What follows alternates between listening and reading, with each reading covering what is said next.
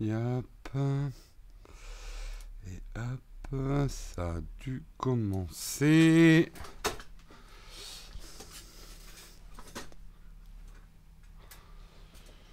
Ça a commencé. Bonjour à tous. J'espère que vous allez bien. Comment vous allez ce matin? Tout le monde est là. Bah, il y. Magnifique. Merde, j'ai un retour son. Hop, je coupe. On me reçoit 5 sur 5. Parfait, merci Samuel.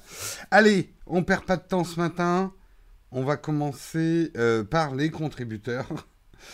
Euh, ce matin, j'aimerais remercier André, Thomas, Louis, Arciesis et Bruno. Arciesis, ouais, ça doit être ça, à peu près. Bonjour, bonjour et merci aux contributeurs, contributeurs, sans qui nous ne serions pas là.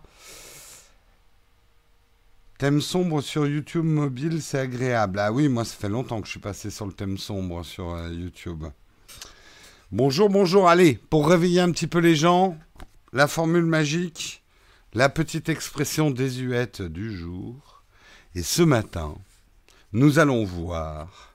J'ai l'impression d'être un, un curé. Euh, ce matin, nous allons voir semer la zizanie. La zizanie désigne l'ivraie celle-là même qu'il faut séparer du bon grain, hein, séparer le bon grain de l'ivraie. Je sais pas ce que c'est exactement ce que c'est que l'ivraie. Si quelqu'un peut chercher là et le mettre dans la chatroom, merci. Euh, seule est restée l'idée d'une discorde qui se propage rapidement, comme la mauvaise herbe envahit un jardin. D'accord. Donc la zizanie, c'est l'ivraie. C'est marrant, j'ai toujours pensé que la zizanie, ça avait un peu une origine comme assassin, etc. Euh, de, mots arabes, en fait. Zizanie ou bazar ou ce genre de choses. Mais non, manifestement, ça désigne livret. Il y a une coupure, ah mince. C'est pas quelque chose avec le blé. Si, si, je sais. Bah oui, ça a un rapport avec le blé. Je sais pas exactement ce que c'est que l'ivraie. Je connais séparer le bon grain de l'ivraie, mais euh, je sais pas exactement ce que veut dire l'ivraie. Bon, personne n'a trouvé. Bon, c'est pas grave. Je crois qu'on arrivera à survivre sans le savoir. Hein, la chatroom. Bonjour, en tout cas, ça a réveillé tout le monde. Hein. J'ai semé la zizanie. 122 visionnages en cours. Voilà, voilà. Allez, on va commencer du coup par le sommaire. Hein c'est la coque que l'on ne garde pas. Ah, d'accord. Ok, c'est ça, c'est le, gainage du blé, en fait. C'est la mauvaise herbe. Ah bah là, il y a débat, hein, entre Technisavoir et Michelina. Ça doit être l'enveloppe du grain. C'est une baie, d'accord. L'ivraie, c'est ce qu'il reste quand on a moulu pour faire la farine. D'accord, ok. L'image vient de l'activité agricole. L'ivraie est une graminée qui pousse dans les champs et qui devait être arrachée à la main. Oh On a gros débat là hein, sur l'ivraie. Hein. Bon, on verra ça en fin d'émission. Allez, on continue. On va regarder le sommaire du jour. De quoi on va parler ce matin? On va parler du brevet de, LG qui imagine pas moins que 16 capteurs photographiques sur le dos d'un smartphone. Est-ce que ça devient pas un petit peu ridicule, comme le dit Oleg? Est-ce qu'on n'est pas dans une, euh, course aux capteurs photographiques comme les lames de rasoir? 16 capteurs photographiques, eh bien, on, regardera un petit peu ça. On parlera de Parrot, Parrot qui décroche complètement en bourse, moins 58% sur l'action en 4 jours. Qu'est-ce qui se passe donc chez Parrot Nous parlerons également de Donald Trump qui, pour Noël, pour faire un joli cadeau à Apple, a prévu une taxe de 10% sur les iPhones et les MacBooks. Euh, on parlera également de Elon Musk qui avoue que Tesla a frôlé la faillite cette année avec les les problèmes de la production de Model 3, donc ils ont eu chaud euh, chez, euh, chez Tesla. Nous parlerons également de Franprix qui va tester un robot de livraison roulant accompagné d'un opérateur. Ça se passera dans le 13e arrondissement à Paris. Et nous terminerons avec le flyboard de Frankie Zapata qui devient un projet militaire et un projet militaire français. Et oui, et oui, et oui. Nous aurons bientôt des soldats volants. Des... Des voltigeurs. Est-ce que vous savez l'origine des voltigeurs? À l'origine, c'est un corps d'armée euh, napoléonien et qui était euh, entraîné pour sauter au cou des, des, cavaliers et les faire tomber de leur cheval. C'est pour ça qu'on les appelle les voltigeurs. Bon, dans les faits, ils n'ont pas trop fait ça en fait. Je sais pas pourquoi je sais. Je sais. Ah, ok, l'ivraie, c'est la plante herbacée nuisible aux céréales. Donc séparer le bon grain de l'ivraie, c'est enlever les mauvaises herbes du blé euh, quand on le fauche. Voilà.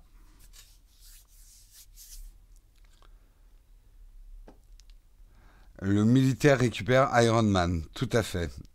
Voltige égale casse-couille.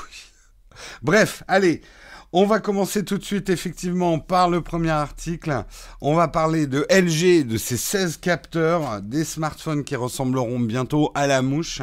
Eh bien, pour l'instant, c'est un brevet. vous savez que les brevets, faut toujours les prendre avec des pincettes. Euh, le brevet n'est généralement que euh, une intention d'une marque, surtout pour occuper le terrain, ça veut absolument pas dire que LG va lancer un smartphone avec 16, 16 euh, capteurs photographiques. Euh, néanmoins, on peut s'interroger effectivement sur l'utilité de 16 appareils photographiques. Alors, oui et non. Vous le savez, la société Light est en train de développer un appareil photo où euh, je crois que c'en est 16 aussi. Je sais plus. Je sais plus combien il y en a sur le dos du Light. Euh, en fait, le principe de la multiplication comme ça des capteurs photographiques, c'est pas pour avoir 16 longueurs focales différentes. Parce que là, très honnêtement, ça deviendrait un petit peu ridicule. Il y a même très peu de photographes qui ont 16 objectifs différents avec 16 longueurs focales différentes. Mais euh, d'avoir une multiplication comme ça de longueurs focales différentes et d'objectifs différents qui vont remplir des fonctions différentes permet ensuite par stitching, alors stitching en français, par assemblage euh, de, l'ensemble des photos prises à un instant T par un ensemble de capteurs d'obtenir tout un tas de choses. Soit des images de bien plus haute résolution, soit effectivement des effets de zoom euh, optique, soit euh, de, euh, de la multi-exposition avec des modes HDR et des choses comme ça. La multiplication en fait de de petits objectifs photo comme ça, de petits capteurs plus objectifs photo comme ça, permet finalement d'arriver à des résultats qui seraient, qui se rapprocheraient de ce qu'on pourrait avoir avec des grosses optiques dédiées euh, donc d'éviter de, devoir mettre au dos d'un smartphone une énorme optique pour augmenter la qualité euh, photographique. Euh, le projet de Light, c'est d'être sûr au moins que, que, le doigt du photographe soit pris dans le champ. C'est pas tout à fait faux.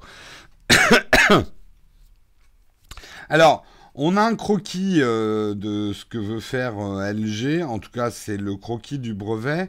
L'idée c'est euh, de regrouper vraiment 16 capteurs photographiques dans un carré pas trop gros. Alors on voit avec des déformations, mais je, pense que les déformations, les optiques seront pas comme ça, à moins que... ouais. Non, ça m'étonnerait. Je pense que c'est plutôt le mec qui a déposé le brevet qui sait pas trop faire sur Illustrator. Mais bon, l'idée, voilà, c'est d'essayer vraiment de les regrouper euh, pour pas avoir quelque chose de disgracieux, qui est un peu, on va dire, le problème esthétique du light de cet appareil photo que je vous avais déjà montré, où les capteurs sont un peu dans tous les sens pour avoir des angles différents. Euh, donc là, le brevet de, LG, ça serait un peu une, rationalisation, on va dire, des, euh, des, des multi-objectifs. Après, est-ce que nous, le marché, on a vraiment envie d'un smartphone avec autant d'objectifs? Bah, en fait, c'est une question un peu bidon parce que ça dépend complètement des résultats. Aujourd'hui, et moi je le vois, je suis en train de les tester, euh, le Pixel 3 qui a un seul objectif, il est impressionnant dans ses capacités photo. Euh, on n'a pas besoin d'un multi-objectif pour augmenter forcément la qualité. Euh, Google, par exemple, mise plutôt sur l'intelligence artificielle et le traitement électronique de l'image et une seule bonne optique.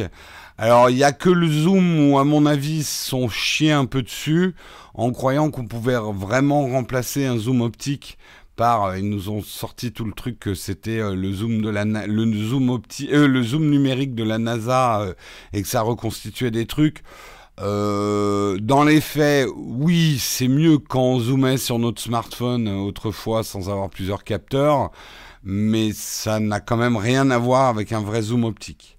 Euh, donc, on n'est pas obligé. Alors, oui, moi, je, en fait, deux, trois objectifs, pourquoi pas Tout dépend. En fait, c'est pas ça l'important. Euh, tout dépend de ce qu'on en fait. On a tous vu des smartphones qui sont sortis avec deux objectifs qui et le deuxième servait pas à grand chose. On vous avait fait des tests à l'époque en mettant le doigt devant. Euh, en fait, ça changeait pas grand chose à la photo. Euh, il y a eu cette mode de sortir des objectifs qui prenaient un cliché en noir et blanc, soi-disant pour augmenter euh, la qualité du cliché principal. Jamais été très convaincu par cette techno. Donc, il faut toujours. Salut Tristan. Euh, il faut toujours trier le bon grain de livret hein, en matière. Eh, vous avez vu comme j'ai réexploité euh, euh, le, le, proverbe. voilà, c'est pas le capteur qui fait la photo. Hein, c'est pas l'objectif qui fait la photo, c'est le photographe. on va on va répéter les vieux trucs, mais d'un point de vue strictement technologique, j'ai quand même l'impression aujourd'hui que le traitement électronique de l'image devient presque le facteur qualité le plus important euh, de la photo euh, au, smartphone. En tout cas, le facteur différenciant. J'ai presque envie là de sortir des. Je vais voir si elles se sont synchronisées. J'ai fait des photos hier. Ah ouais, mais j'ai pas encore celle. Attendez, je vais voir sur Google Photos pour vous montrer un peu parce que c'est assez épatant. Est-ce qu'elles se sont mis The... Attendez, je vais vous... Je vais voir si j'ai quelque chose à vous montrer. Euh... Les photos que j'ai fait hier soir. Ah non, elles se sont pas synchronisées. Bon, bah, je vous montrerai une autre fois. Je pensais qu'elles s'étaient synchronisées, mais... Mais hélas, non. Des photos que j'ai fait au Google Pixel avec le mode nuit. Euh, des trucs assez balèzes assez balèze. Séparer le bon grain par livraison par Amazon. Ah, mais n'importe quoi la chatroom. Oui, oui, c'est le dark mode du Pixel 3 euh, que je, testais hier soir euh, euh, sur le, canal Saint-Martin. Et ouais, j'ai eu des clichés. C'est, c'est assez balèze. Hein. En fait, ça nous fait dire que c'est bientôt la mort du trépied. Parce que quand on arrivera à mettre ces technos-là dans des gros boîtiers. Euh, je suis arrivé à faire une photo hier, juste pour vous dire, avec le Pixel 3, donc en mode nuit. Donc il y a vraiment beaucoup de luminosité qui remonte, avec un jogger en train de courir. Ça veut dire que j'ai réussi à faire une longue pause avec un sujet en mouvement qui est net dans la photo. Ceux qui font de la photo voient la prouesse technique. Il a fait une longue pause, je l'ai vu faire la longue pause, mais par stitching intelligence artificielle, il a quand même déterminé qu'il y avait un élément mobile dans la photo et il a, réussi à le garder net, quoi. C'est euh, assez fort. Hein. Pixel 3 mieux que le GH5 en photo de nuit. C'est c'est difficile à comparer. Euh, dans l'absolu, oui, mais sachant que avec le Pixel 3, tu auras un JPEG qui va être très bien en photo de nuit, mais tu auras un RAW qui sera dégueulasse.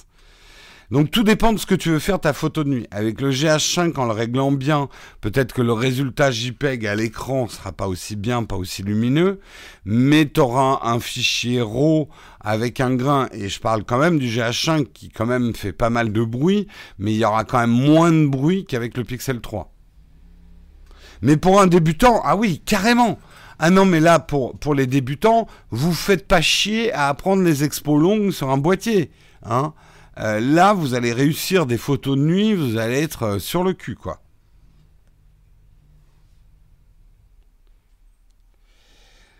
Alors, je sais hein, ce que certains disent. Bien évidemment, les photos de nuit qu'on obtient avec le Pixel 3 en Night Mode ne sont pas des photos naturelles. Dois-je vous répéter encore une fois qu'une photo naturelle, ça n'existe pas, ça ne veut rien dire, c'est une aberration de dire ça, et que il est plus facile de baisser la luminosité d'une photo du Pixel 3 parce que comme ça on a fait remonter beaucoup de détails. Si vous voulez vraiment que la nuit ressemble à la nuit. Il faudrait presque d'ailleurs que le mode nuit propose un curseur pour ramener la nuit. Mais vous allez avoir une plus belle photo de nuit en bougeant un petit peu le curseur de luminosité avec ce night mode que euh, si il prenait la luminosité telle qu'elle était. Parce que quand même, de pouvoir faire remonter la luminosité sur une photo de nuit permet de faire remonter tout un tas de détails. Quitte à derrière, voilà, comme je vous le dis, de réassombrir la photo.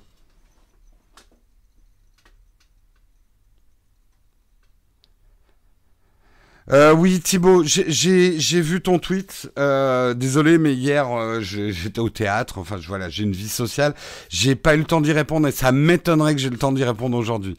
Je vais compter combien j'ai reçu de tweets hier. Je suis vraiment désolé, mais j'arrive pas à répondre à toutes vos questions sur Twitter. Ça dépend vraiment des jours.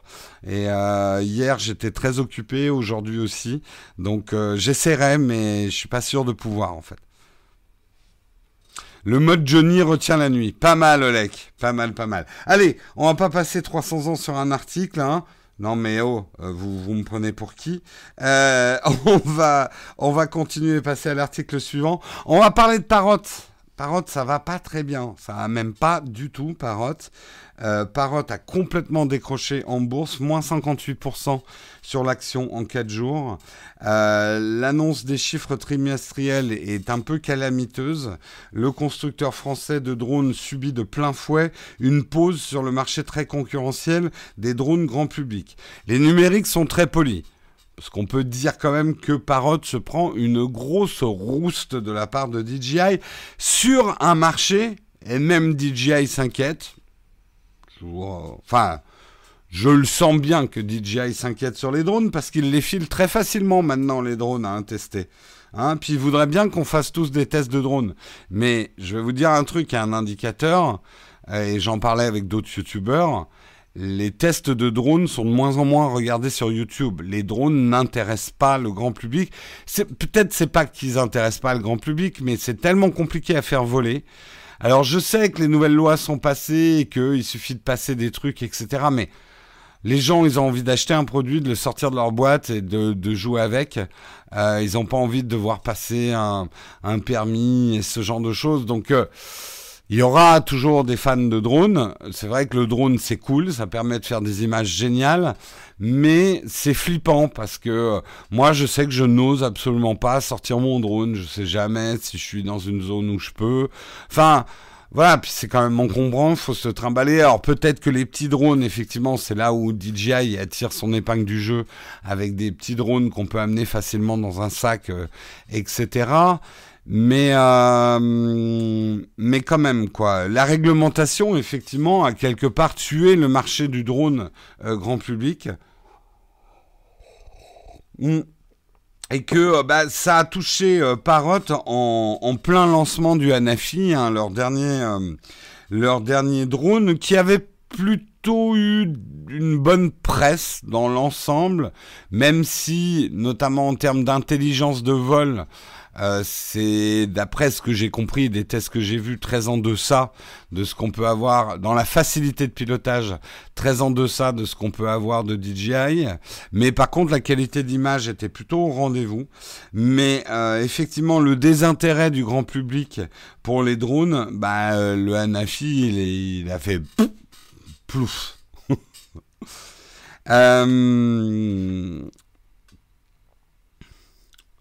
Franchement, les Mavic 2 Pro, c'est top, mangez-en. Non, mais j'en doute pas. Mais je pense que les vidéastes comme moi, des photographes, on va continuer à s'intéresser aux drones. Mais ça, c'est un autre marché. C'est un marché euh, beaucoup plus étroit que le grand public. C'est-à-dire, c'est pas des drones qu'on offre à Noël. Euh, ça va être un marché prosumer, le marché des drones, des gens qui vont peut-être passer leur permis, prendre des cours pour pouvoir avoir le droit d'utiliser leur drone, déposer des demandes pour pouvoir faire des images avec leur drone. Il y aura toujours un marché. De toute façon, quand on sait le prix d'une minute d'hélicoptère, le drone est devenu une manière de prendre des images en l'air mille fois plus économique. Et même si ça se complique et qu'il y a une réglementation et qu'il faut euh, faire des demandes, etc., euh, les enfin dans les documentaires, dans les fictions, etc., le, le drone est incontournable, quoi.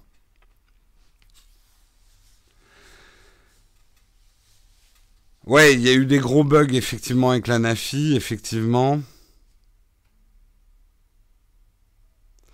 Euh, toi, tu as une chaîne sur le drone, tu trouves pas que les gens sont moins intéressés, bien au contraire, ils sont plus simples aujourd'hui à utiliser, très bonne économie. Je suis d'accord, l'objet le, drone est devenu plus facile à piloter, plus sympa, plus rigolo à utiliser, mais c'est la réglementation qui fait peur aux gens. Euh, il y a beaucoup de drones qui sont au placard parce que les gens, en fait, au-delà de la réglementation, c'est la mauvaise réputation des drones. Et euh, cette espèce de réputation que les drones font tomber les avions et peuvent tuer des gens. Enfin, on a, pour moi, on a dramatisé euh, le drone qui fait qu'aujourd'hui, et tous ceux qui font du drone seront d'accord avec moi, euh, si vous faites décoller votre drone dans un endroit où il y a même peu de personnes, mais il y a quand même des gens, on vous regarde de travers, il y a un regard accusateur, il y a des chieurs qui viennent vous faire chier. Euh, vous êtes très vite vu comme euh, oulala, là là, tu serais pas un petit peu un terroriste euh, avec avec ton drone et ce genre de choses. Alors là, il y a deux types de caractères. Les gens qui en ont rien à battre. Hein, et tant mieux pour eux, qui disent oui, bah va te faire foutre, je fais voler mon drone, j'ai le droit, etc. Ou j'ai pas le droit, mais je le fais voler quand même, hein, parce qu'il y en a qui font ça quand même aussi. Et puis, bah, moi, je sais que je suis quelqu'un, effectivement, j'aime pas me sentir mal à l'aise. Euh, j'aime pas, j'aime bien faire les trucs dans, voilà, plus pour, enfin, j'aime pas faire des trucs qui sont plus ou moins interdits. C'est, voilà, c'est une question de caractère. Hein. Je suis pas un rebelle euh, dans ce sens-là, quoi. Ça dépend sur quoi, mais euh, voilà, le drone, je trouve ça fait du bruit, ça gêne les gens. Euh, mon père me racontait là, que les balades en montagne, maintenant, il y a certains coins où tu as, des bourdonnements de drones toute la journée, c'est chiant. Euh, bref. Ou voyeur, voilà, mais je pense qu'on a, on a surdramatisé le drone quand même.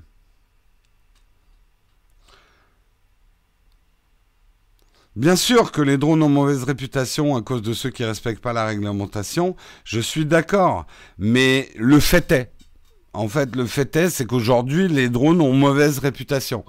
Et encore en France, je dirais que ça va, mais euh, je suivais moi une chaîne d'un Allemand qui faisait du drone. Il disait, mais on peut plus faire voler son drone nulle part, quoi, en Allemagne. Euh, L'autre jour, il a voulu le faire voler dans un champ, tu vois, et euh, le, le, fermier a pris sa bagnole et est venu l'engueuler. Euh. Enfin bon, c'est désagréable, quoi, du coup.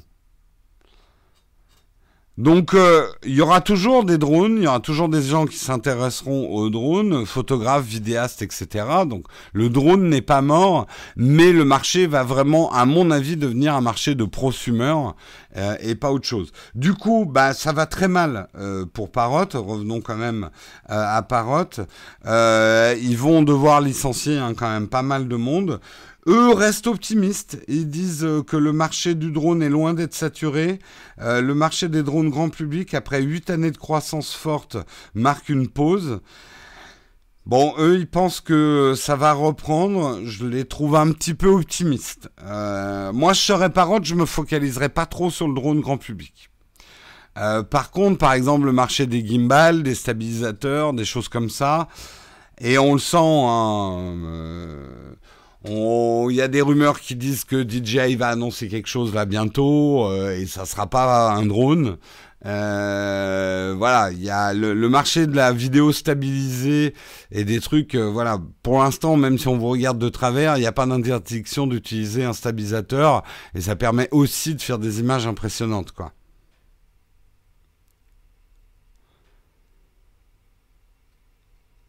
La photo est un marché de niche, le drone est une niche dans la niche. Ouais, il y a de ça.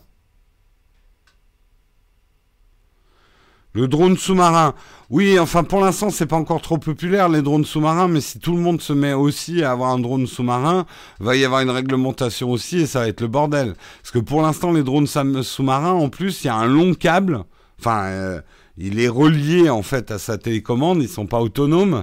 Donc euh, imagine, t'en as même deux, trois euh, au même endroit. Ils vont s'entortiller les fils là, ils vont nous faire couler des, des nageurs là, ça, ça va pas traîner.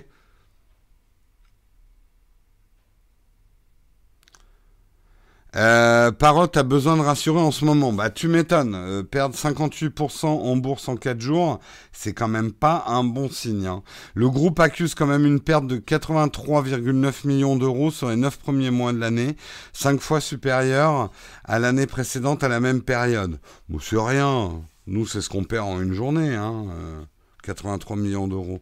Euh, sachant que sur ce chiffre, le troisième trimestre représente 51,8 millions d'euros de pertes. Ah ouais, c'est violent quand même. Ouh là là là là. Ouais, là ça va être dur hein, pour Parrot. Ça va être très très dur. Je pense, enfin, moi j'ai pas de conseils à donner à Parrot, loin de là. Hein. Mais euh, peut-être que Parrot, c'est un peu trop diversifié. Ils ont fait des casques audio qui ont, qui ont cartonné, excellente presse, mais ils avaient aussi des trucs pour arroser les plantes, du drone. Pas facile, euh, pas facile, ouais. Ils sont peut-être un petit peu trop diversifiés. Mais non, mais les casques, ils les ont arrêtés en plus, je crois. Hein. Les parottes sont cuites. Oh, pas mal, Olivier. Non, non, j'apprécie. Elle marche mieux à l'écrit qu'à l'oral, mais elle est pas mal quand même.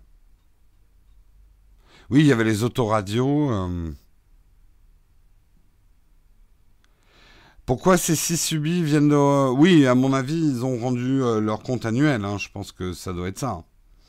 Bref, allez, on avance. On est bien triste quand même pour Parotte. C'est des gens fort sympathiques, moi, que j'ai rencontrés. Euh, je me souviens quand même d'un truc. Je le dis. J'avais dit avant même que l'Osmo mobile existe chez DJI, donc un stabilisateur avec une caméra dessus. J'étais allé chez Parrot et j'avais assisté à une démo de leur drone avec la tête comme ça et j'avais dit à un ingénieur putain mais mettez-nous cette caméra au bout d'un selfie stick euh, un petit peu stabilisé machin mais putain vous allez en vendre comme des petits pains je lui avais dit il m'a pas écouté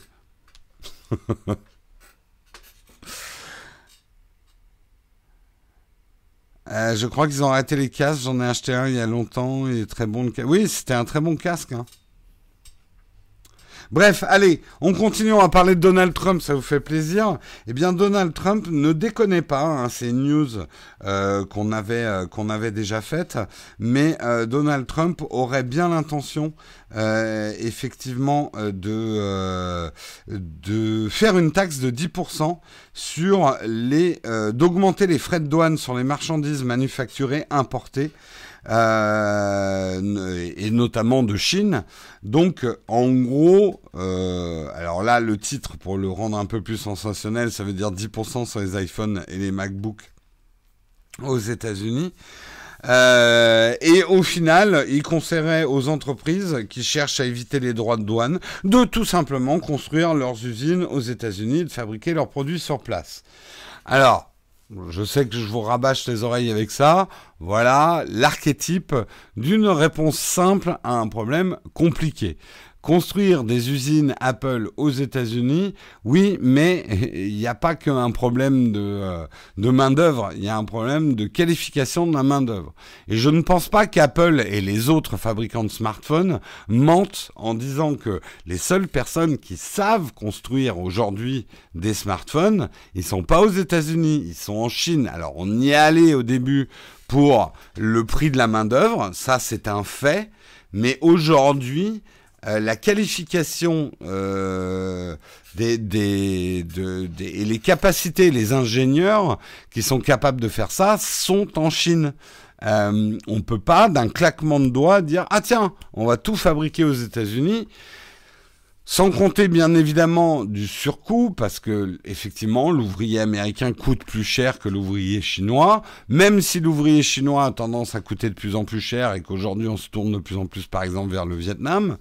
Euh, mais euh, voilà. Ce à quoi en plus il y a pas mal de gens dans l'économie américaine qui disent attention, euh, en augmentant de 10%, ça, enfin serait très surprenant qu'Apple baisse sa marge de 10% pour encaisser euh, le surcoût de la taxe. Donc forcément, il va le répercuter dans le prix euh, de ses smartphones et de ses tablettes. Bon, alors vous me direz, euh, bah ils auront peut-être les mêmes prix qu'en Europe du coup. oui, sauf que je pense que ça augmenterait de partout, hein, du coup. Hein. Enfin, je sais pas, hein, on verra, mais ah peut-être pas, remarque. Ouais, peut-être que du coup, ça rendrait assez compétitif les produits Apple en Europe.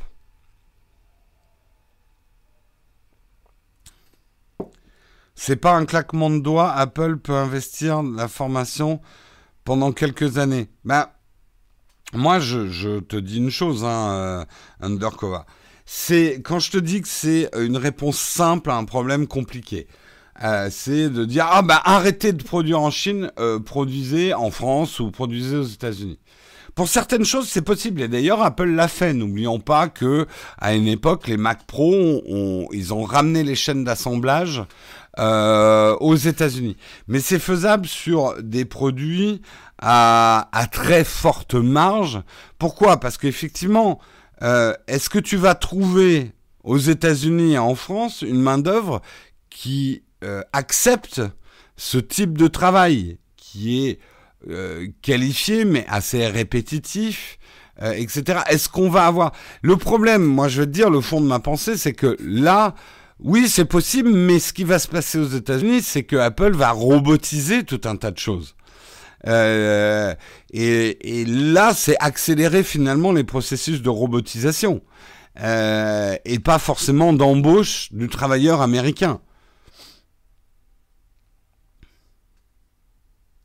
C'est une réponse un peu facile aussi, c'est compliqué. Oui, enfin, si vous voulez, on, peut faire de la sémantique pendant un, petit bout de temps, mais euh, ce que je veux juste dire, c'est que c'est une réponse satisfaisante de dire, bah, il y a un problème quand même là. Y a on, fabrique tout en Chine là et ça fait perdre des emplois euh, euh, dans nos pays. Bah, il y a qu'à ramener ces emplois dans nos pays. Je dis juste que c'est pas aussi simple que ça, parce que s'il y a euh, des pertes d'emplois dans nos pays et qu'on ramène les usines pour recréer ces emplois, est-ce qu'on va trouver les personnes pour faire ces boulots-là Ça, c'est encore une autre question. Mais bon, on euh, ça, va tourner un petit peu politique, mais c'est exactement la même chose avec, euh, euh, le, truc. Ah, c'est ces immigrés, ces étrangers qui piquent des emplois. Mais est-ce qu'ils piquent vraiment des emplois que les gens veulent faire, les gens résidant déjà dans le pays veulent faire? On peut se poser la question. Donc c'est là où je dis, c'est donner une réponse simple à un problème complexe. Ah bah, il y a du chômage, il y a des gens qui arrivent dans des pays, ah bah c'est eux qui doivent créer ce chômage. Euh, bah non, parce que dans les faits, c'est pas sur les mêmes boulots, quoi. Donc, euh, ouais, moi, enfin bon, personnellement, c'est ce que j'appelle du populisme, hein, de dire, euh, oui, ça plaît à son électorat de dire, bah, bon, Là, euh, Apple, ils fabriquent leurs smartphones en Chine, là, ça va plus du tout. Vous avez qu'à les fabriquer aux États-Unis, hein, hein, America First, machin. Désolé, hein, je donne mon opinion, mais pour moi, c'est juste du populisme. Parce que, en plus, dans les faits, c'est pas ce qui se passera. Donc. Euh... Euh... La robotisation crée des emplois, fabrication, installation, maintenance, jusqu'à juste la qualification qui change. Ça aussi, c'est pas aussi simple que ça. Hein. Euh, la robotisation créera des emplois, mais est-ce qu'elle va créer la même masse d'emplois qu'elle n'a détruit Rien n'est moins sûr. Tout ça est complexe. Ça ne veut pas dire qu'il ne faut pas euh, s'interroger et trouver des solutions, mais les solutions à l'emporte-pièce sont rarement les bonnes. Bref. Euh, il y a bien des gens qui acceptent de travailler chez Amazon, mais justement, euh, il faudrait voir un peu le profil des gens qui travaillent chez Amazon. Est-ce que ça recrée vraiment de l'emploi euh, dans des couches de population qui sont touchées par le chômage en France? Je sais pas, je sais pas la réponse. Bref, Allez, on va pas passer trop de temps sur cet article. On va parler un peu d'Elon Musk, hein, notre ami Elon Musk, qui est entre deux pétards. Non, c'est pas bien de dire ça. Voilà, ça c'est le genre de truc. Hein. Ça c'est du populisme de journaliste. Euh, voilà, on, s'arrête sur les pétards de d'Elon Musk. Non, Elon Musk avoue que Tesla a frôlé la faillite cette année avec les problèmes de production de la Model 3, euh, de, du, ouais, de la Tesla Model 3. Euh, il a effectivement révélé que Tesla perdait énormément d'argent au printemps et que l'échec à l'époque n'était qu'une question de semaine. En fait, que euh, bah, la société perdait énormément d'argent si nous réglions pas ces problèmes en très peu de temps, nous mourrions. Euh, il était extrêmement difficile de les résoudre. Parce que, oui, alors Elon Musk est riche, mais enfin pas assez riche pour tenir un bout de bras une entreprise comme Tesla. Et euh, Tesla grillait ses lignes de crédit à toute vitesse, plus vite qu'il n'arrivait à fabriquer des voitures. Vous avez, quand vous avez une entreprise, vous avez un, comment on dit, un payroll en en français? Bref, vous avez des salaires à payer, donc vous avez beaucoup d'argent à dépenser pour produire. Si vous dépensez plus vite cet argent pour produire que vous ne vendez les produits que vous produisez, eh ben, ça peut aller très vite, hein, une faillite. Hein.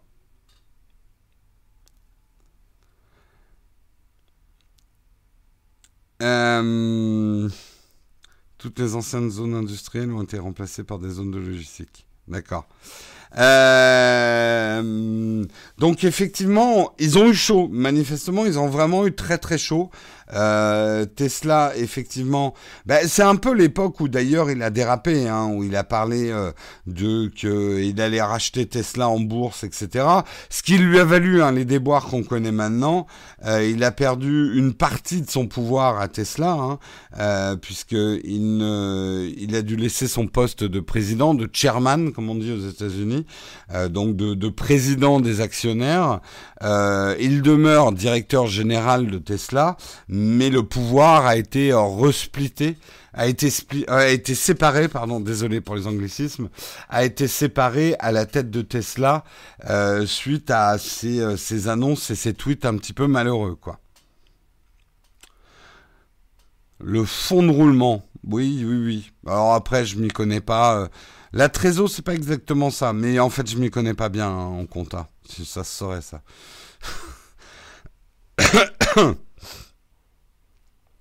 Il n'y a plus qu'à produire ces Tesla en Chine. bah oui, non, mais c'est pas faux. Enfin, c'est pas faux. Euh, bon, alors, il y a une partie, hein, je crois, des Tesla quand même qui... Euh, je sais pas.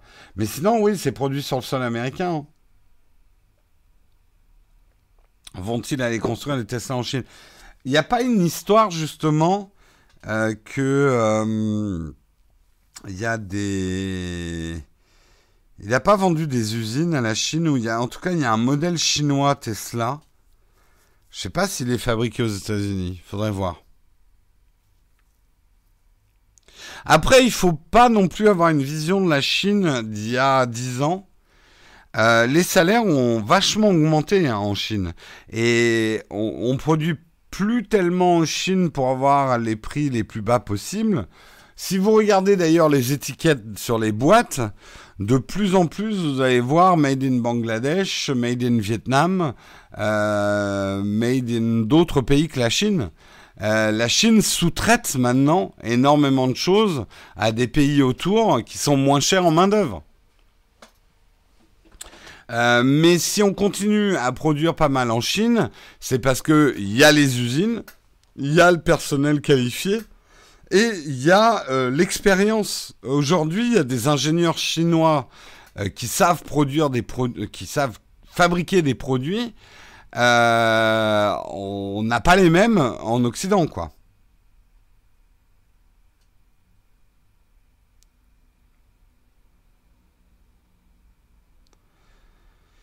Il vaut mieux importer les pièces et faire le montage aux USA qu'importer des voitures complètes, d'accord.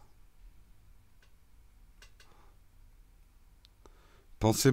Mais tu vois, Thibaut, je pense qu'on est, on est, on est dans une caricature qui a 10 ans, voire plus de l'enfant chinois qui fabrique des smartphones chinois. Il y a des problèmes, on sait encore en Chine de fabrication de, mais euh, la Chine, euh, la Chine n'est plus la, même qu'on avait en tête. Euh, vraiment, hein, moi je le vois dans les articles de tous les jours. Il y a encore, je dis pas, hein, il y a encore des problèmes, mais même les histoires qu'on entendait sur les usines chinoises il y a quelques années euh, sont de moins en moins vraies, quoi.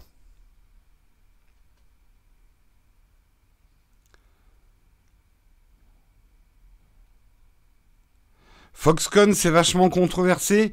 Oui, mais de moins en moins.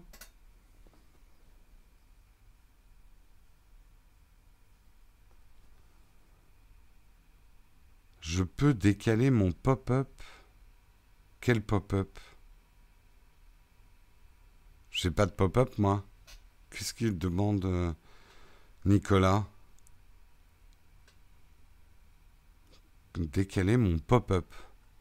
Bon, bref. Euh, sinon, Renault et Peugeot produiraient plus en France ou plus en France.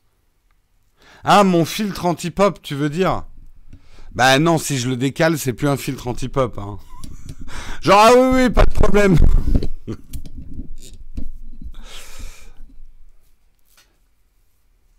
Euh, mon filtre anti-pop.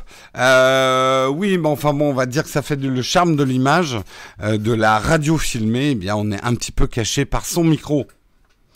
Gigafactory 3 en Chine, dans deux ans, c'est annoncé.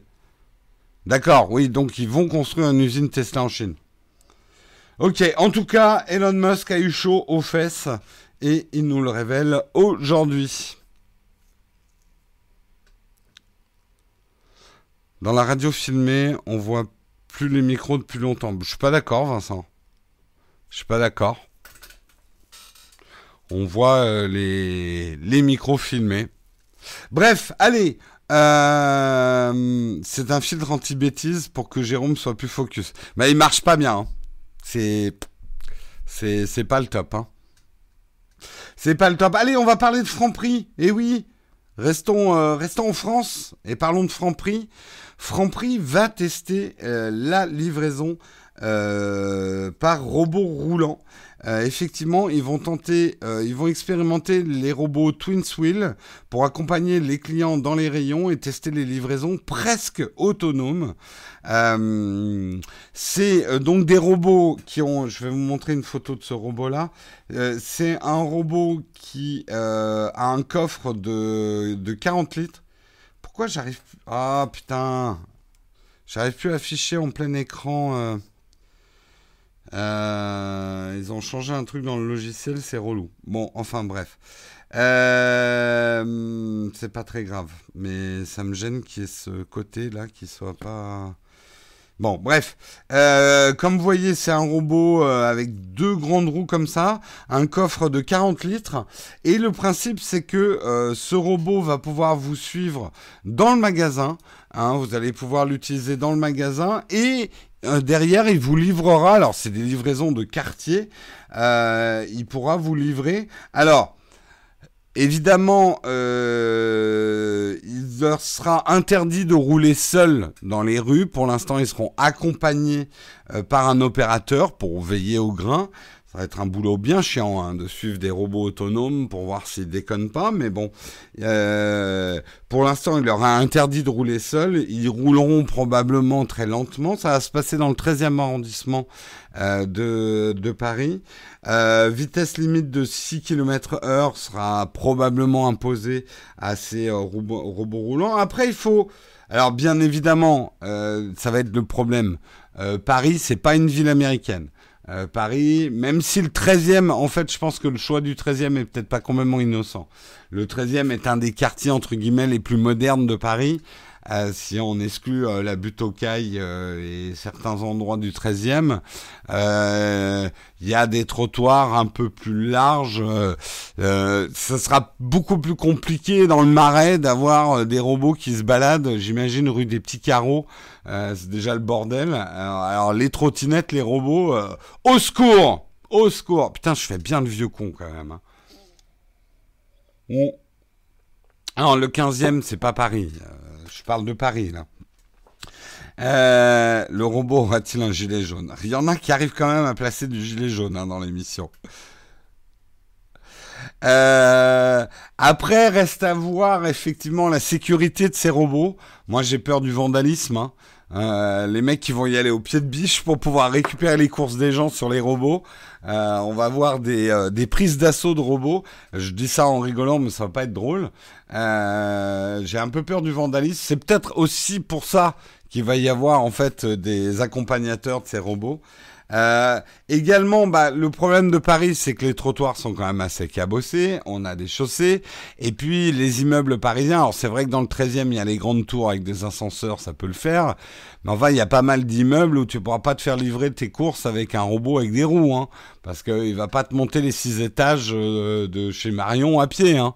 Euh... Alors, peut-être avec une catapulte. Voilà. Le robot arrive en bas de chez toi et fait Hé, au sixième, ouvrez la fenêtre. Et tu reçois tes courses à travers la fenêtre.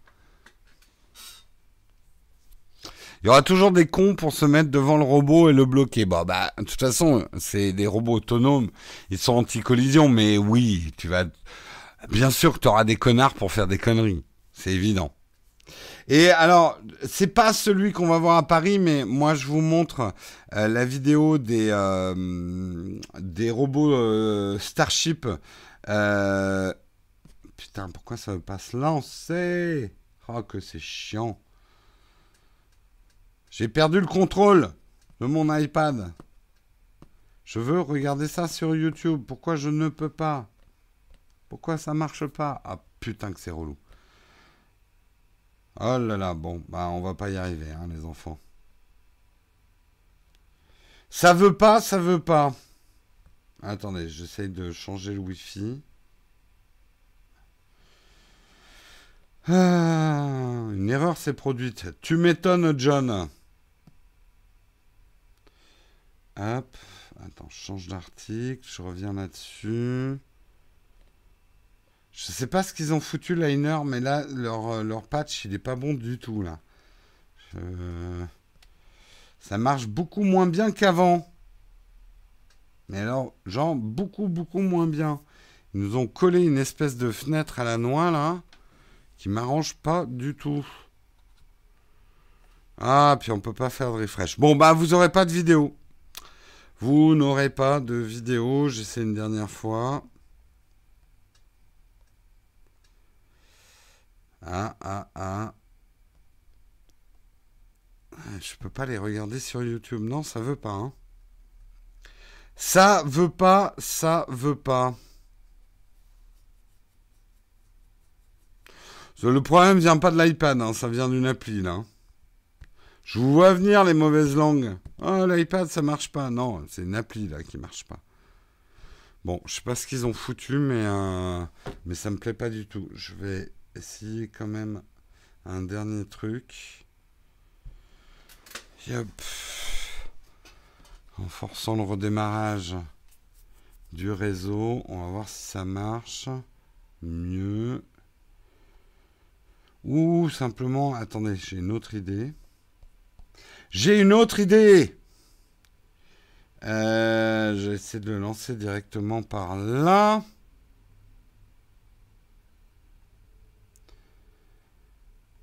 Là, ça devrait mieux marcher. Espérons. Oui. Je vais vous, pouvoir vous la montrer.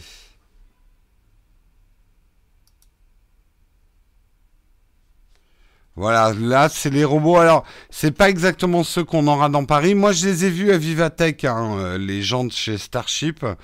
Et euh, voilà les robots qui sont en train d'expérimenter aux États-Unis pour les livraisons. Euh, voilà un petit peu ce que ça donnera. Donc, vous voyez, c'est bardé de capteurs qui leur permettent effectivement de pas de pas se prendre euh, des gens. Il faut quand même voir le bénéfice de ce genre de trucs. C'est vrai qu'on se dit ah c'est un peu ridicule, on est on est trop des flemmards euh, euh, et tout ce genre de trucs. Mais pensez aux personnes âgées. Hein. les personnes âgées, ça leur simplifierait quand même les courses d'avoir comme ça effectivement une espèce de chariot qui les suit. ça pourrait être ça pourrait être intéressant.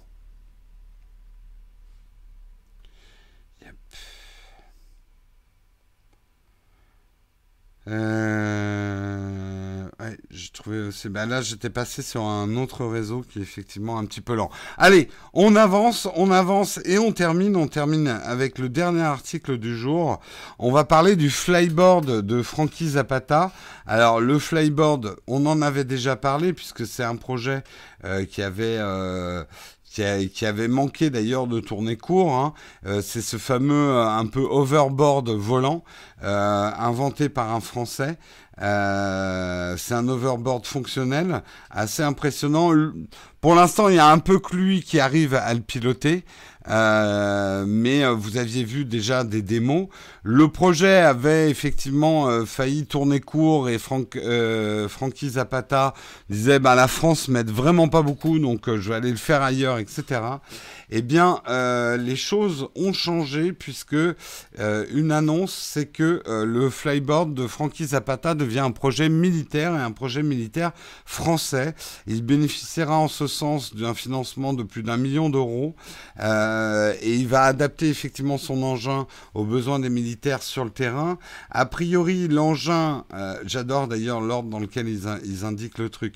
A priori, l'engin servira pour la reconnaissance en zone de conflit pour évacuer les blessés ou dans le cadre des combats urbains. Ce que j'aime bien, c'est que l'utilisation, on va dire combattante euh, d'un overboard volant euh, pour euh, voilà pour le pour les combats est bien mis à la fin. Oui, on va surtout l'utiliser pour l'humanitaire, prendre des blessés sur les champs de bataille et tout. Mais non, vous inquiétez pas, on va pas avoir. Parce que regardez quand même cette vidéo, c'est la démo justement qu'ils ont fait avec le ministère de la Défense, un vol de Frankie Zapata au-dessus de la Seine. Euh, le truc, euh, moi je verrais bien une, armée arrivant comme ça, fondant sur, euh, sur leurs adversaires. Ça a de la gueule quand même. Ça a de la gueule. Bon, il y aura deux trois bidasses qu'on va paumer et qui vont s'écraser contre le mur, mais globalement, vous imaginez le choc psychologique le choc psychologique de d'une d'une petite troupe de allez euh, six mecs commando qui arrivent comme ça avec leur overboard. Bon alors c'est pas très discret hein, pour l'approche discrète. Mais euh, ça va être un peu ça. Eh, il y a l'armée française qui arrive. Paul euh, Ouais, c'est Green Goblin. Mais on est là, honnêtement, le truc dans le genre euh, machin de science-fiction. Euh, c'est quand même assez balèze. Je, savais pas que ça volait aussi haut, quoi. Euh, ça vole quand même super haut. Regardez où il est, là, au-dessus de la scène. Ça tabase, hein Bah oui, ça ressemble à Iron Man, hein Moi, le truc que je me demande quand même, ne peut pas m'empêcher de m'interroger, c'est est-ce que de foutre un humain sur ce genre de drone, c'est pas un peu absurde Euh, je veux dire, alors je sais que ça va être interdit par la Convention de Genève, mais que tout le monde va le faire, de foutre des armes autonomes, quoi. Euh, Est-ce qu'on a vraiment besoin de mettre euh, un soldat là-dessus? Je je sais pas. Je suis pas militaire, mais on a plus l'impression que le le faire tenir debout un humain là-dessus est euh, finalement plus difficile que de faire voler un drone, quoi. Ah, pas bête, effectivement. Pour éviter les champs de mines, c'est pas mal. Ouais, mais il y a aussi la catapulte pour oublier les pour euh, pour contourner les champs de mines, hein Moi, je dis la catapulte. Hein, c'est un truc pas cher, euh, beaucoup plus économe et écolo. On devrait revenir à la catapulte.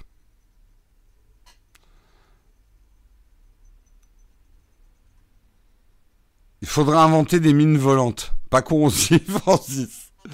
Euh, donc Mounir Majobi, Ma, Majobi nous dit euh, dans son tweet ceci est un overboard militaire notre armée se doit d'être toujours à la pointe de l'innovation fier avec Florence Parly du forum de l'innovation et de la défense pour échanger avec les innovateurs de la nation donc ça euh, je pense que c'est bien quand même que euh, le projet soit pas tombé. Il faut savoir quand même que l'armée américaine hein, s'y intéressait aussi.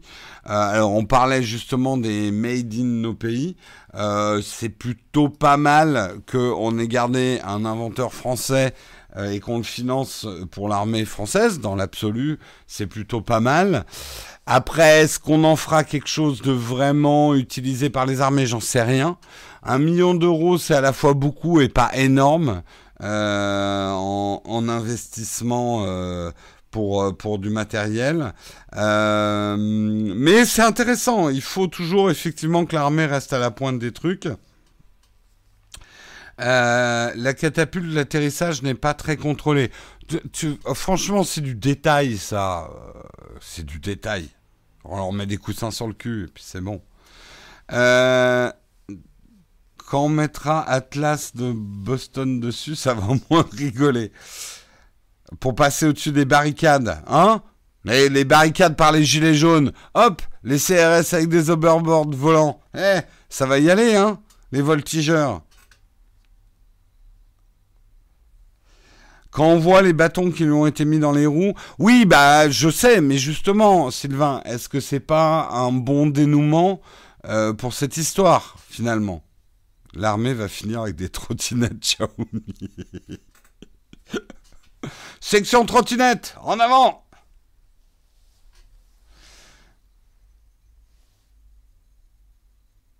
Alors, mais c'est vrai que oui, ça a failli mal se passer. Effectivement, il y avait une époque où il avait l'interdiction de faire voler ses protos et tout, quoi.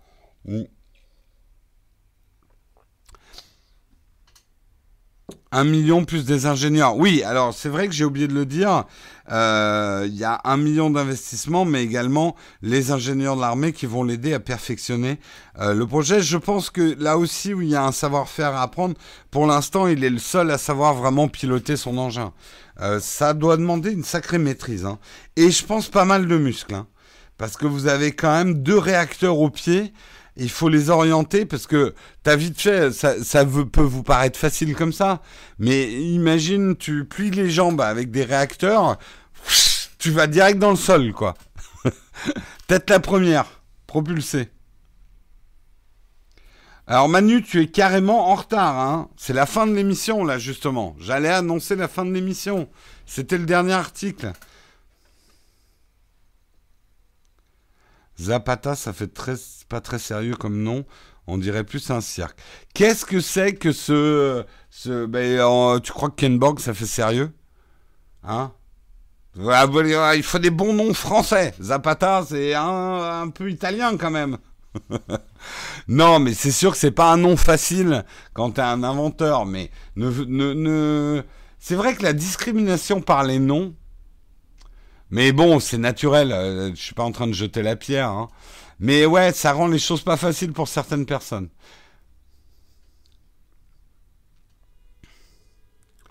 Euh, regarde les premiers tests de Tony Stark. Bah, on a vu hein, aussi, il y a un mec qui essaye de faire un système comme ça où tu as des réacteurs aux mains et aux pieds. C'est pas simple. Hein. Ça marche dans Iron Man, mais en vérité, euh, c'est pas simple parce que genre t'as des réacteurs aux mains, tu plies les bras, tu fais ouais comme ça, direct tu vas au sol. Hein. Il faut des sacrés muscles. D'ailleurs, le mec disait pour arriver à bloquer ses bras euh, quand t'as des réacteurs euh, en propulsion, faut des sacrés muscles. Hein.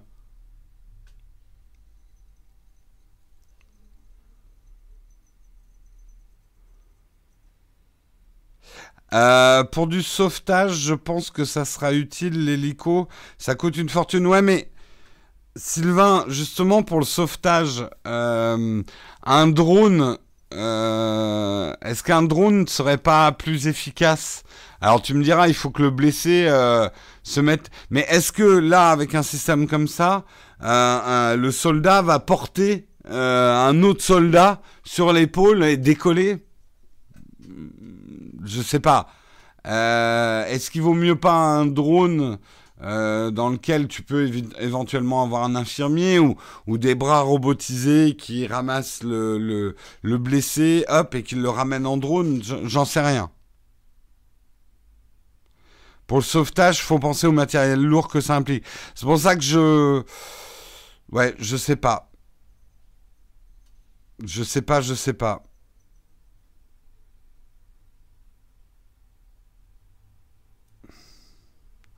Avec une combinaison exosquelette pour faciliter les mouvements. Ouais, après on peut se poser la question, est-ce que c'est la meilleure solution de propulsion euh, pour un exos... Enfin voilà. Je... Moi, je le vois bien plutôt effectivement comme un truc pour les combats urbains et tout ça, pour pouvoir imaginer, pour pouvoir intervenir euh, aux étages d'un immeuble euh, sans devoir passer par des escaliers ou ce genre de trucs. Il y a peut-être des trucs comme ça. Hein. Après, euh, j'aimerais bien voir si c'est assez stable pour pouvoir euh, tirer en volant. Euh. Puis combien vont s'écraser contre les murs pendant les vols d'essai? Ça va être terrible. des soldats glissant le long des parois. Essai numéro 36, à toi Pour livrer les courses aux étages. Ben voilà l'idée, hein, de prendre des trucs à roulettes. Ou alors pour livrer une pizza en urgence. Bah oui. Mais c'est comme... Putain, c'est quand même classe, quoi. C'est quand même un truc classe. Faut voir. Le drone de sauvetage en mer existe, d'accord.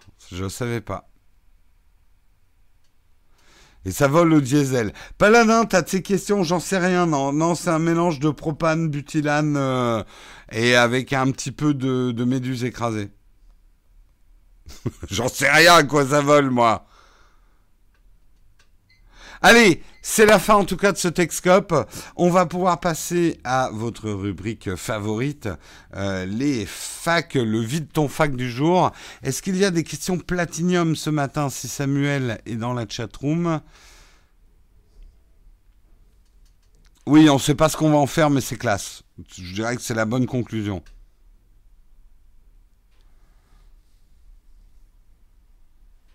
Euh, alors je sais pas pourquoi tu as été censuré Passion Vidéo. Euh, écoute, écris-nous à nowtechtv.gmail.com.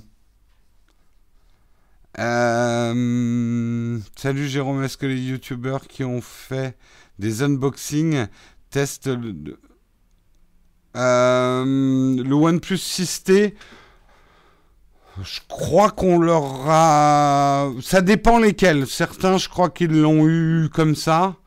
D'autres, on leur a prêté. Moi, on m'a proposé de le prêter, mais que pour trois semaines, et en ce moment, j'ai pas le temps. Donc, euh... ah, il s'est auto-censuré, d'accord. C'est pas vous. Euh, donc, pas de question platinium. Merci Samuel. Plex ou Netflix, que choisir? Ça sert pas à la même chose, hein. Ça sert vraiment pas la même chose. Euh, une référence pour un micro qui ne soit pas omnidirectionnel à mettre sur son iPhone. Euh, j'ai pas les noms en tête, mais oui, il y a des trucs, euh, il y a des micros directionnels pour iPhone, mais j'ai pas de référence comme ça en tête. Tu cherches micro directionnel iPhone ou micro cardioïde iPhone,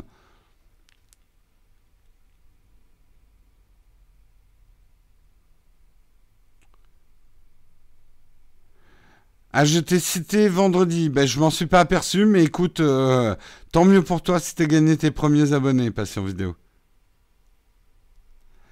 Euh, Jérôme, c'est trop tard pour l'objectif Pixter. Je l'ai déjà acheté hier soir pour profiter du Super Monday. Top T'as eu bien raison.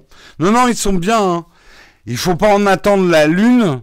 Euh, parce que ça reste des objectifs que tu rajoutes sur un objectif, mais les pros, les Pixter, les Pixter Pro sont de bonne qualité. Hein. Euh, euh, alors, attends, Serge, ta question, elle marche pas. Tu veux un micro qui ne soit pas omnidirectionnel, mais qui prenne l'ambiance générale. Donc, c'est un omnidirectionnel qu'il te faut. Je comprends pas ce que tu veux.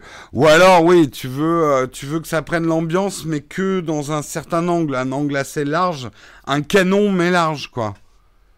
Parce que sinon, euh, pour prendre du son euh, de l'ambiance générale, c'est un omnidirectionnel qu'il te faut. Merci Samuel pour le rappel de là. Je vais rester jusqu'à 9h10 à peu près. Pour dessiner, tu conseillerais le nouvel iPad Pro avec le, le, Pencil V2 ou les anciennes versions suffisent? Les anciennes versions suffisent. Si tu veux juste dessiner, même, tu prends l'iPad 2010. Pour commencer, si c'est du dessin loisir et pas professionnel, prends l'iPad 2018 avec euh, le stylet de chez Logitech, là, le crayon, qui est moins cher. Je ne l'ai pas encore essayé, mais normalement, je devrais le recevoir.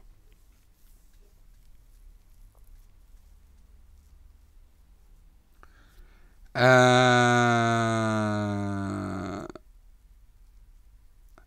mais j'ai peur que ma coque, même très fine, gêne pour l'objectif télépro.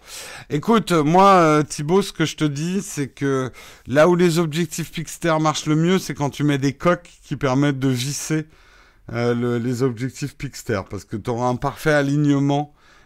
sinon, oui, tu vas être obligé d'enlever ta coque pour... sinon, l'épaisseur va faire que le, le, verre va pas s'assembler correctement, euh, va, va pas s'aligner correctement avec ton objectif. Ça va créer un écart. Tu es déçu de la prise en main du nouvel iPad Pro. Pourquoi? Euh, iPad Pro ou Surface pour Affinity Photo? Euh... J'ai envie de dire euh, plutôt iPad. Hein. Ça va te coûter très très cher aussi en surface pour avoir la puissance nécessaire. écoute, là, c'est vraiment. Là, vous me posez une question. Euh, ça dépend des gens. Il y a des gens qui vont être habitués à travailler sur PC, euh, vont vraiment être plus à l'aise et puis ils veulent vraiment avoir un vrai ordinateur. ils vont être plus à l'aise sur Surface. L'iPad demande une courbe de réapprentissage. Euh, c'est quoi ton Polaroid? C'est pas un Polaroid que j'ai, c'est un lomographe. Euh, mais j'en parlerai bientôt. Moins agréable que le 10.5 de l'année dernière, les, bords angulaires bof. Bon, alors là, je vais te dire, moi, je l'ai mis dans une coque. Euh, je trouve la prise en main très agréable. J'ai plus de reproches à faire avec le fait que moi, je prends souvent, j'en parlerai dans mon test, hein, euh, que je ferai un jour mon test complet de l'iPad. Euh, moi, j'ai tendance à plus l'utiliser dans ce sens-là. Et du coup, j'ai toujours le pouce sur la caméra. Donc pour le Face ID, généralement, le premier Face ID foire, je suis obligé de lever mon pouce pour que la caméra me voit. En fait, à la longue, c'est un petit peu chiant. Euh, à l'idéal, ils auraient dû mettre deux caméras sur chacune des tranches. Voilà.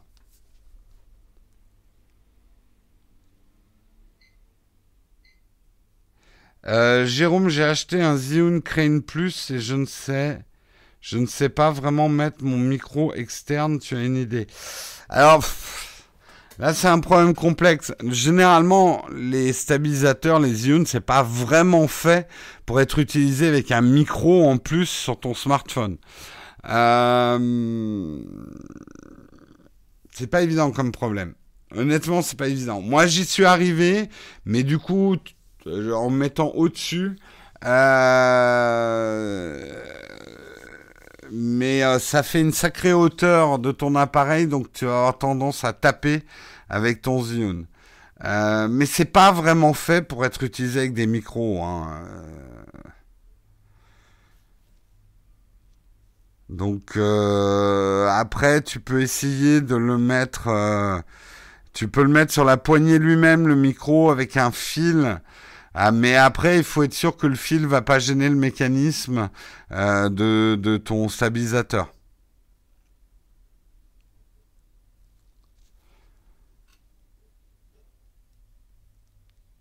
Voilà, normalement il y a toujours des pas de vis hein, sur les euh, sur les ions. Merci euh, pour l'heure. Oui, effectivement, je vais y aller après cette question. Euh... Allez, 9h10, je vous fais des gros bisous. C'est Marion que vous retrouverez demain matin pour le Texcope. Moi, je vous retrouve jeudi. Et d'ici là, eh bien, je vous souhaite une très très bonne journée. Il devrait y avoir une pour pour ceux qui sont euh, contributeurs et qui sont sur le Slack ou qui sont membres YouTube, euh, on devrait peut-être vous mettre une vidéo en validation aujourd'hui. Donc euh, soyez attentifs. Allez, très bonne journée à tous. À jeudi. Ciao, ciao.